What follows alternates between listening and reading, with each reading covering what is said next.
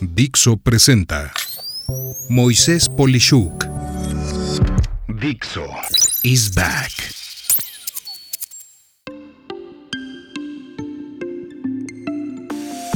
Conectar con éxito. Lo que debes y no debes hacer en el contacto en frío en redes sociales, parte 2. Hola.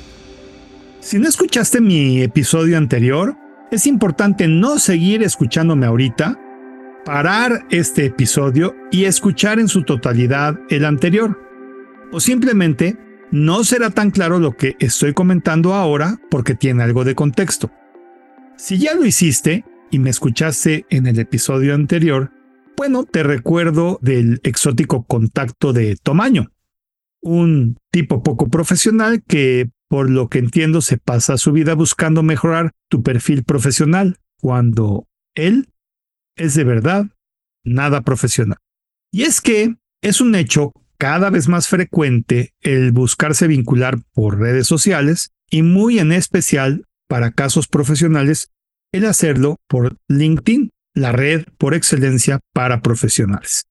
Es así que tomando en cuenta todo lo acontecido en mi incómoda interacción con Tomaño, que ahora procedo a decirte lo que a mí me ha funcionado en mis intentos por hacer una conexión de negocios donde no dudo que haya muchas más alternativas o inclusive mejores que las que yo te expongo, pero en mi caso he logrado buenas vinculaciones que me han llevado a buenos negocios en algunas ocasiones y tiendo a decirte que esto ha sucedido año con año.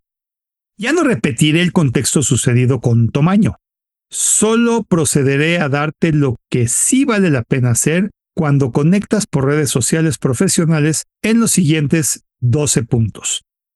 1. Cuida tu ortografía. Revisa con cuidado toda posible falta de sintaxis o semántica.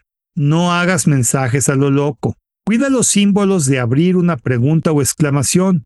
Estás hablando en español y así se escribe en español. No cambies tampoco de formas de conducirte. O es de usted o es de tú, pero no puedes ir cambiando entre una y otra en tu mensaje. 2.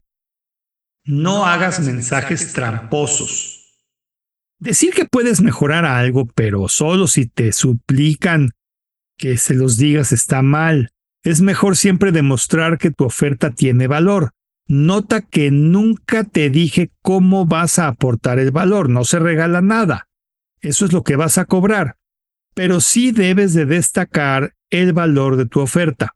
De esto de hecho hablo más en el punto 7 siguiente, en el que te detallo el valor. 3. Personalizar el mensaje.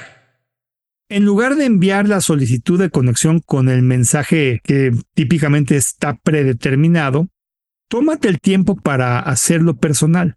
Menciona por qué estás tan interesado en conectar y cómo podrían beneficiarse pues de lo que tú podrías ofrecer con tu conexión. 4. Investigar antes de conectar. Muy importante. Antes de enviar la solicitud, Investiga el perfil de la persona para comprender mejor su trayectoria profesional, sus intereses, sus actividades y demás. Esto te ayudará a personalizar tu mensaje de solicitud y a iniciar una conversación más relevante. 5. Destacar puntos en común. Si llegas a darse el caso de que encuentras algún punto en común, como haber trabajado en la misma industria o haber asistido a la misma universidad, pues menciónalo en tu mensaje de solicitud. Esto puede ayudar a establecer un vínculo inicial y hacer que la conexión sea más significativa porque también le darás confianza a la otra persona para investigar acerca de ti con otros conocidos, por ejemplo. 6. Ser claro y conciso. Mantén tu mensaje de solicitud breve, claro y sobre todo profesional. Evita ser demasiado informal.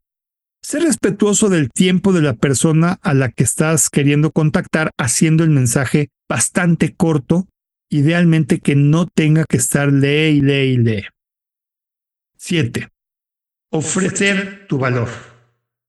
Si tienes algo de valor para ofrecer como compartir recursos relevantes, ofrecerte como un recurso para posibles colaboraciones o proporcionar información útil sobre algún tema que ves que podría mejorarlos de manera muy específica, inclúyelo en tu mensaje de solicitud.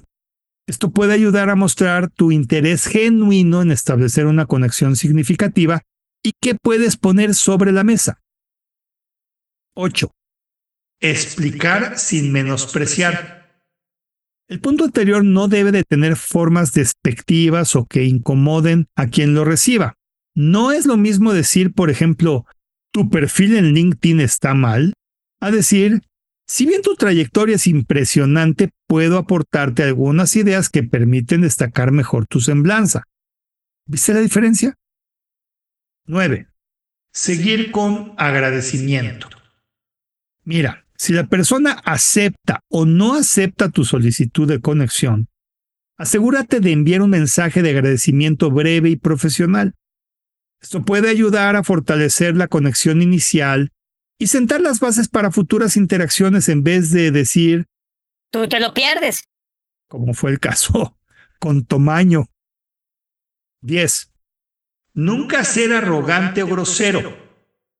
Recuerda que quieres vender tu servicio, esto no sucede haciéndote ver como superior o importante o sangrón. Mientras más te hagas ver con más sencillez, todo será más alcanzable e inspiras confianza. 11.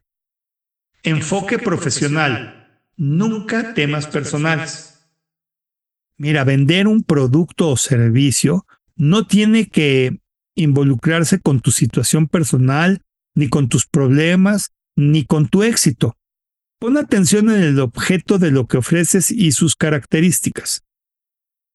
12. No enfrascarte en discusiones aún y cuando tengas razón. Si la persona con la que buscabas conectarte contestó con rudeza o groseramente que no, o alguna cosa similar, simplemente abandona el tema. Si respondes, solo estás creciendo el interés de seguir discutiendo.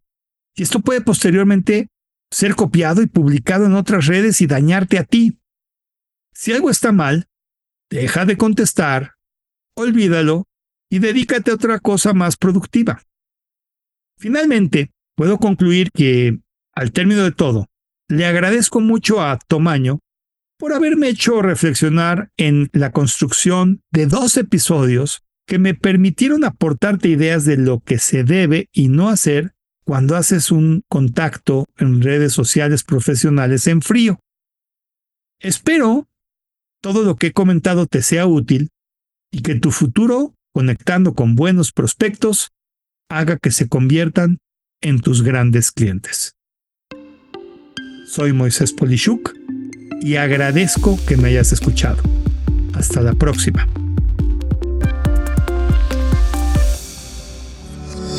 Dixo is back.